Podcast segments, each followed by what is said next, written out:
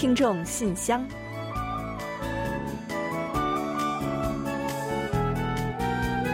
分享最新动态，聆听您的心声。听众朋友们好，我是李璐，欢迎您收听全新一期的《听众信箱》节目。听众朋友大家好，我是婉玲，很高兴又跟大家相会在今天的节目之中了。最近呢，听到很多人都在感叹说啊，天气实在是太好了。没错，呃，开春以来呢，感觉今年空气好的天数啊是明显的增加了，蓝天白云的日子太多了。对，而且呢，能见度啊也是特别好，远处的山呢都常常能看得一清二楚。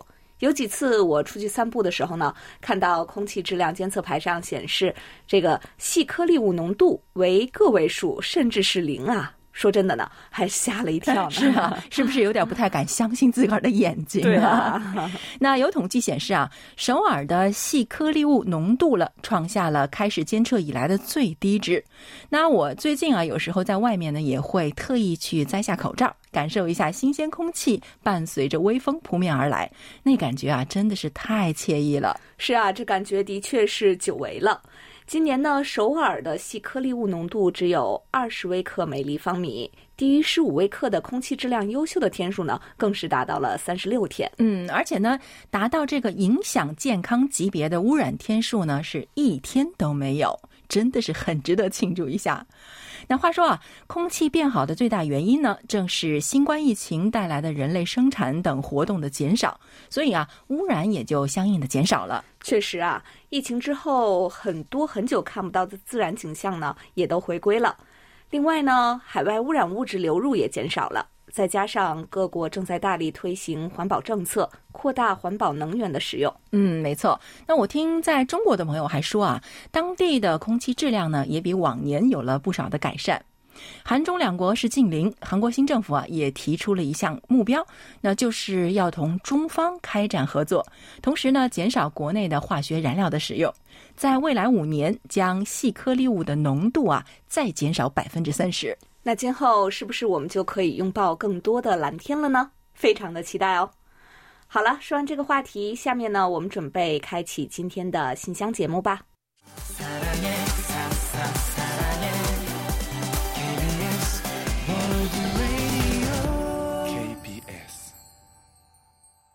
听众朋友，欢迎来到今天节目的第一个环节——韩广动态。为了方便中国地区的听友观看我们韩广有声故事书系列的视频，日前呢，我们已经开始将相关视频放到了我们的网站上。嗯，是的，大家呢只要找到韩广有声故事书板块，就可以观看这些视频了。或者呢，也可以找到我们的主页首页右端的往期节目板块，进入之后呢，再找到韩广有声故事书，就可以收听所有播出过的故事内容，或者呢，收看我们精心制作的十部作品的视频。目前十部作品的视频，我们仍在于我们的 YouTube 还有 Neighbor Audio 频道同步每周进行更新。敬请听友们持续关注。嗯，另外呢，还要再提醒大家一下，下周五，也就是六月二十四日，我台将安排重播六二五韩战七十周年特别节目《战争的记忆》，节目时长为五十分钟左右，因此我们当天原定播出的听众信箱和时事焦点将暂停播出一期。新闻节目将照常播出，还请广大听友们留意。嗯，适逢六二五寒战爆发日即将到来啊，希望能有更多的听友来收听本期的节目，跟我们一同回顾历史，展望和平和未来。好了，最新的动态呢，我们就介绍这么多。下面呢，我们就准备进入来信选读。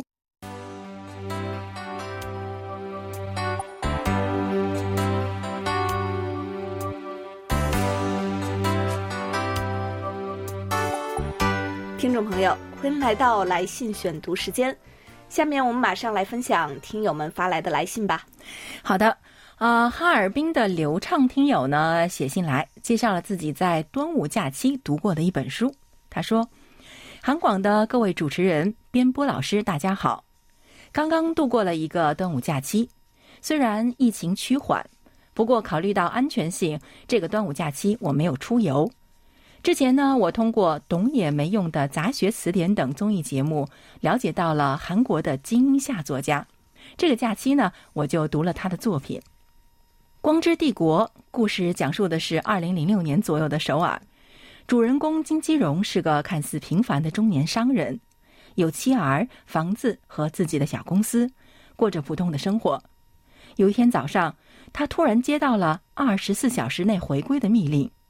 其实他的真实身份是北韩的潜伏间谍。读到前面部分，会想小说的内容是把受召回归的理由当成全书最大的悬念，并且期待接下来会看见一连串的武打、追逐、斗智、解谜的场景。然而，继续读下去会发现这并非想象中的间谍小说。金基荣也不是詹姆斯邦德。故事中既没有烧脑的斗志，也没有多少大场面的打斗和追逐。不过，我想，如果读者是一位和作家差不多年纪的韩国人，那么他甚至可能一时之间会被回忆所俘虏，思绪深深陷入其中。就像书中人物那样，如果说这个故事中呢有解谜，那么他们想解开的谜，也许就是我从哪里来，我是谁，我要往哪里去。主人公金基荣在一九八五年大学刚毕业，就接受了北韩的情报员训练，派往了韩国。他在北韩的直线上级在十年前遭到了整肃之后呢，就再也没有命令下来。直到故事开始的那一天，这个在北韩生活了二十一年，又在资本主义韩国生活了二十一年的男人，回想着自己的情报人生，却语出惊人的说，自己曾经生活在三个国家：北韩。八十年代的韩国，以及现在，也就是二零零六年的韩国。八十年代军人独裁政权下的韩国，还保持着传统家长制社会的大部分样貌。对于初来乍到的金基荣而言，只要把应置入首领和党的位置放入国家和民族就可以了。然而，在如今的韩国，一切坚固的东西都烟消云散了。全球化和民主化使得韩国社会弥漫着各种各样解构和颠覆的气息，和二十年前几乎没有相似之处。金融基是一个间谍，他不属于这个发达资本主义社会韩国，只是勉强的混迹其中，内心呢依然格格不入。金基荣最后向韩国的情报机构屈服，回到家中，在女儿的面前装作没事的开始了新的一天，而这恰恰隐喻了一种荒谬的庸常性。也许还暗示了金英夏对于这种精神的荒谬处境，也拿不出更好的解决方法，只能在既有生活中走一步算一步了。我非常想推荐听友们读一读这本书，因为我觉得对于韩国近代史的了解是一个非常好的帮助。嗯，好的，非常感谢刘畅听友的分享啊。嗯，读了之后呢，感觉哎，有点像韩广书斋节目呢哈。那金英夏呢是韩国著名的先锋作家，在文坛上呢曾经掀起过强劲的金英夏旋风，而刘畅听友在信中提到的《光之帝国》啊，就是他的代表作之一。那具体的内容以及作品所蕴含的一些深意呢，刘畅听友在信中啊已经写的是非常的详细了。特别巧的是啊，我们前段时间呢，在今日首尔节目中也介绍过跟他相关的内容。啊，根据《光之帝国》改编的韩国的原创话剧呢，在法国的瓦朗斯、马赛还有啊博比尼巡演，今年下半年呢还将进军巴黎。特别值得一提的是啊，这部剧的演员呢全部都是韩国人，台词啊也全部都是韩语，但是仍然俘获了不少法国剧迷的心。那虽然欧洲人呢，可以对于这个韩半岛的分裂啊，以及间谍这一特殊的素材是不够了解的，但是对于欧洲老一辈人来说呢，那这一部剧啊，让他们联想起了过去冷战时代的回忆，所以呢，也就引起了强烈的共鸣。那虽然不知道这部话剧的今后啊，会不会登上中国的舞台，但是对于这段历史非常感兴趣的朋友们，也可以听听刘畅听友的建议，读一读这本书，一定会有不一样的感受的。好的，让我们再次感谢刘畅听友的分享，也感谢您带给我们的思考。好的，非常的感谢刘畅听友。接下来呢，我来继续介绍两位听友的短信。首先呢，是内蒙古的古永超听友，也是我们的一位新听友。他在信中说：“KBS 国际广播电台中文组的主持人们，你们好！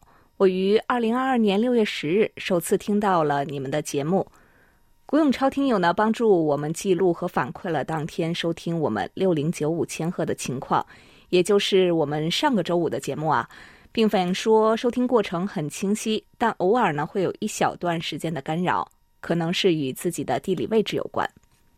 郭永超听友还谈到了自己的收听感受，他说：“我今年刚刚参加完高考，我自己本身也对韩国文化有很深的兴趣，打算在高考结束之后学习韩国语的相关知识。在收台过程中，首次听到了你们的节目，认为是一个了解韩国文化的非常好的窗口。”对于我学习韩国语、感受韩国文化有着很大的帮助。今后也会一直关注你们的节目，希望能够得到你们的 QSL 卡作为纪念。这也将会是我的第一张 QSL 卡。好的，非常的感谢古永超听友，很高兴呢能够收到你的来信。那高考刚刚过去，就成为了我们的一名新听友，看来呢和我们也是有一份很特别的缘分吧。期待今后呢，我们能有更多的交流，让这份缘呢保持下去。也希望我们的广播对你了解韩国的方方面面有所注意。不过呀，你不知道你有没有注意到呢？我们现在每周一到周四也是在播出韩语学习节目，看韩剧学韩语。你呢可以尝试收听一下，可以帮助你学习一些生活中的用语。另外呢，也要特别感谢古永超听友发来收听报告，记录了详细的收听情况。我们会为你寄送 QSL 卡作为纪念，希望你能够喜欢。另外呢，北京的李亚军听友发来了一份在线收听报告，并附有留言。他说：“亲爱的 KBS 的工作人员，你们好，我于六月九日收到了柜台寄过来的礼物和收听证明卡，证明卡非常精美。”礼物也非常实用，在此表示衷心的感谢。近期一直在收听柜台的节目，如果有时间的不方便，我也会在网上听回放。柜台的主持人中文都非常好，节目质量也都很高，我会继续支持柜台的节目的。现在已经进入夏季了，调频的远程传播开通，有希望通过调频收听到柜台的节目。好的，谢谢李亚军听友发来收听报告，让我们了解了有关的情况。看到您说喜欢我们的礼物啊，真的呢是非常的开心啊！这也代表着我们对您的一份感激之情。还有呢，您说喜欢我们的节目，更是让我们感到十分的高兴。今后呢，我们也会继续的努力，为听友们呈现更高质量、更精彩的节目。在这里呢，还要特别感谢李亚军听友的是，因为我们工作人员的工作疏忽，误将另一份听友的包裹呢一并寄送给了您。那李亚军听友收到后呢，当天就给我们来信反映了情况，还说呀会帮我们把礼物转寄过去。嗯，收到您的来信呢，我们真的是又感动又抱歉又感谢啊。那虽然因为我们的疏忽给李亚军听友造成了困扰。但您呢，不仅给予了我们十分的理解，还提出呢要亲自来帮忙。这个呢，我们怎么好意思再给您造成更多的不便呢？所以啊，这份礼物也请您一并收下吧。我们呢会再给那位没有收到礼物的听友呢进行补寄，也请这位听友呢给予一些谅解。下一次呀，我们会更加谨慎的进行确认，确保这种情况不要发生。也再次对李亚军听友表示歉意和感谢。最后呢。呃，套用李亚军听友信尾对我们的鼓励，我们会努力将节目越办越好，成为韩中友好交流的桥梁。好的，热烈欢迎古永超听友的加入，也非常感谢李亚军听友的支持。那接下来的这封信呢，来自我们的好朋友是 Bruce 李写来的。他说：“啊，你们好，最近悉尼的气温骤降，我的鼻炎又犯了，一整天都是鼻塞，不能正常用鼻子呼吸。”感觉难受极了，用了好多药都没有什么效果。看来啊，我真的要去一个温暖的地方生活才可以了。北半球现在正是夏季，应该是会越来越炎热吧。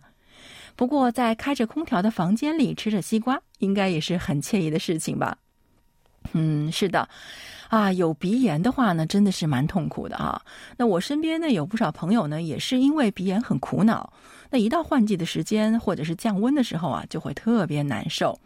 那而且呢，好像就跟布鲁斯里听友说的那样呢，没有什么特效药啊。那似乎呢，只能是尽量的去增强体质了。所以啊，您一定加油啊。那韩国最近的天气呢，的确是热了起来哦。前两天呢还下过雨，但是呢，天气还是越来越热了。开着空调吃西瓜呢？嗯，我是已经安排上了哈。那我觉得这应该是烈日炎炎的夏天为数不多的小确幸了。另外，布鲁斯李听友呢还在信中谈到了一部韩国电影。他说啊，最近我留意到韩国的一部新电影《空气杀人》，看了一下你们的介绍以及在网络上的解说，个人感觉是一部充满正义感的韩国剧情片。我曾经看过很多部韩国人反思社会公共安全事件的优秀电影，一直非常敬佩韩国人对待历史问题的坦诚态度。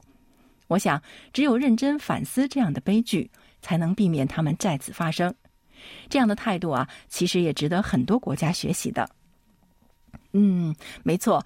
那关于这一点呢，我想很多朋友都会有同感的。那中国的网友呢，常常会说啊，韩国的电影人呢，真的是非常敢拍。无论是政治黑暗面，还是大公司利益争斗、权钱交易。另外呢，还有什么冤假错案啊、真实事件等等的，都敢在影视剧中体现。那因此呢，也创造出了很多很多的优秀作品。那比如说，我觉得啊，布鲁斯李听友也许已经看过了啊，像《熔炉》啊，还有《辩护人》啊，包括《寄生虫》，还有那部韩剧《D.P. 逃兵追击令》等等啊。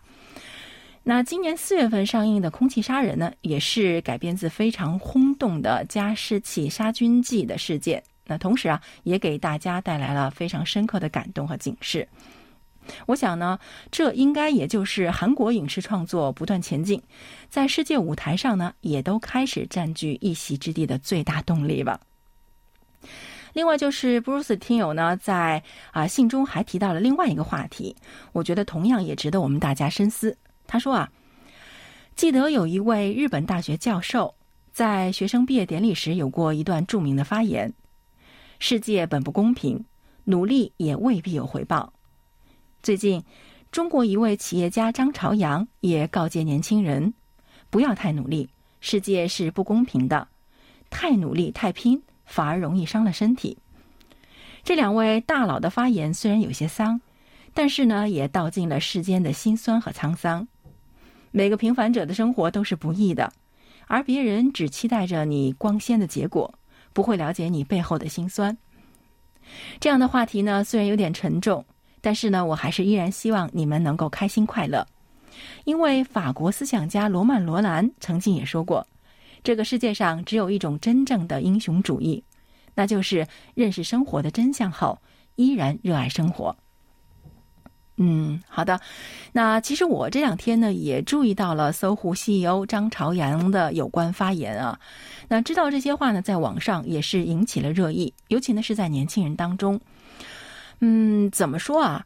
啊，我个人的感觉啊，是觉得他这番话应该不是让年轻人们得过且过、就地躺平，而是在提醒他们要认清现实、认清自己，一定要找到适合自己的路，以后呢再努力，不要盲目的、过度的去消费自己。那同时呢，也是在提醒他们要柔软一些。那因为这个世界啊，真的并不是很公平的。嗯啊，当然啊，这个呢只是我自己个人的想法。那么，收听我们节目的朋友们，如果对于这个话题呢有什么自己的见解啊，不妨写信来，让我们大家也一起讨论一下吧。好的，再次感谢布鲁斯李听友的来信。那希望您的鼻炎呢能够有所好转，也祝您身体健康，万事如意。好的，谢谢布鲁斯李听友。接下来呢，我再来分享山西高哲听友的来信。他说：“每晚清晰的六零九五短波信号，真是夜生活完美的伴奏。前段时间听闻柜台把去年播讲过的韩国童话故事，很久很久以前搬运至油管 YouTube 上，还配以视频，以便喜欢的听友呢前往收听观看。女儿也听到了这个消息，十分想看，但中国大陆是无法使用油管看视频的，所以请柜台能够在墙内网络视频平台上也发布一下。”这样，广大的中国大陆听友也能看到配以视频的精彩故事了，非常感谢。好的，高哲听友，收到您的来信之后呢，我们也尽快给您单独进行了回复啊。那刚刚呢，我们在动态环节中也介绍了，就是我们已经开始将传统童话故事的视频版呢上传到我们的网站上，方便中国听友们来收看。那在这封来信之后呢？不久，我们也收到了高哲听友的回复，说点开试看了一下，完全没有问题，非常的清晰流畅。我想呢，这也可以给其他的听友们做一个参考。希望大家呢能够喜欢这个系列的作品。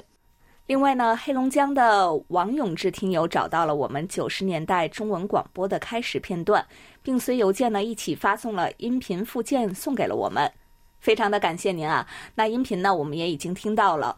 去年呢，我们也曾经在中文广播开播六十周年纪念特别节目中为大家播出过，是由我们的老前辈申珠玉录制的开头片段。当时呢，也是受到了广大听友的喜爱，纷纷表示啊，是一份非常珍贵的历史记录。那这份音频呢，我们也会妥善的保存，等到将来再有大的纪念日的时候呢，播放出来和咱们的听友们一同回味。另外，最后呢，还要在这里一并感谢一下王子东听友发来了在线收听报告，反馈收听效果。我们呢会将您的建议转告技术部门进行调整和改善的。好的，非常感谢今天所有听友们的来信参与。本期节目啊，真是可谓新老听友汇聚一堂，对此呢，我们也感到非常的开心。是啊，看到听友们和我们蓬勃互动，我们也更有做好节目的信心和动力了。嗯，更多的精彩内容，我们将在下期节目中继续呈现。好，那接下来呢，我们一同来欣赏一段李雪听友分享的感言，然后准备进入畅所欲言，你来说。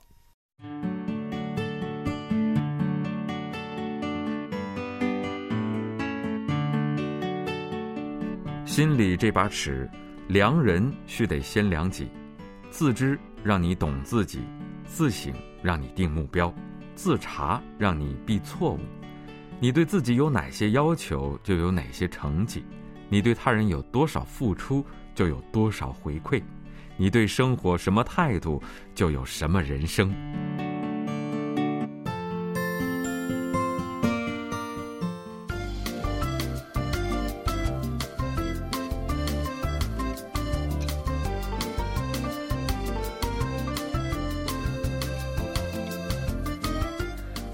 家来到畅所欲言，你来说环节。我们的听友中呢，一定有不少人喜爱地理这门学科，其中呢也包括王通听友。嗯，王通听友呢近来分享了一篇文章，记述了自己对于地理的热爱，所以今天啊，我们就一同来分享给大家。我爱地理，我对地理的热爱犹如滔滔江水，连绵不绝。这句话虽然有些夸张，但是它表达出了我的情感。在我七岁的时候，爸爸给我买来了一幅世界地图，从此我对它有了浓厚的兴趣。我几乎天天趴在世界地图上，仔细地观察国家、州、国旗等一些基本知识，甚至我还借来了奶奶的放大镜，趴在那儿看，感觉到在新奇中学到了知识。现在我能识别出很多国家的国旗和国徽，还能说出许多国家的首都。记得有一次。我妈拿着字典来考我，对我说：“看你能说出多少个国家的首都。”前面的都说对了，我有点沾沾自喜。当问到南亚国家尼泊尔的时候，我忽然愣住了，继续说道：“加德满都。”妈妈高兴的点了点头。上了初中，学校开设了地理课，我谨记“活到老，学到老”这句话。我想还有很多我不懂的知识，让我来慢慢挖掘。好的，非常感谢王通听友的趣味分享。我记得我上学的时候呢，也很喜欢上地理课的。嗯，我也是哦。那地理呢，虽然是属于高考文科的必考项目，但是呢，我记得呀，曾经有人跟我说啊，地理呢其实算是文科里偏理科的。所以呢，一文一理，总之啊，这个学科是很有意思的。嗯，没错，可以学到很多有趣的知识。但是呢，如果有听友说，哎，我不喜欢地理，我喜欢别的，那也可以呀。您可以来信跟我们一同分享一下，畅聊一下。好了，时间关系呢，畅所欲言环节我们就介绍到这里。下面准备进入最后一个小单元——点歌台。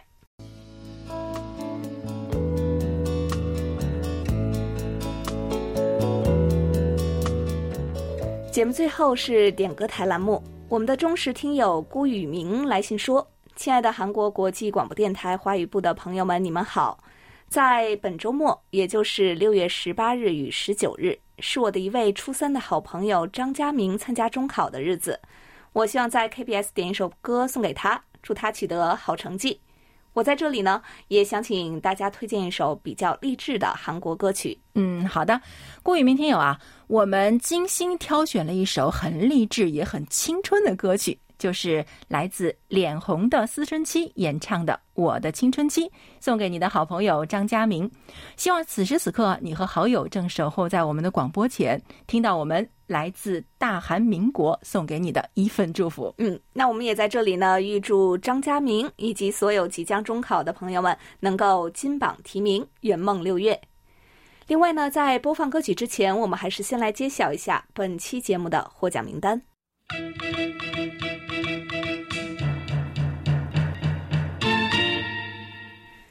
本期节目的奖品，我们分别送给高哲听友，还有辜宇明听友。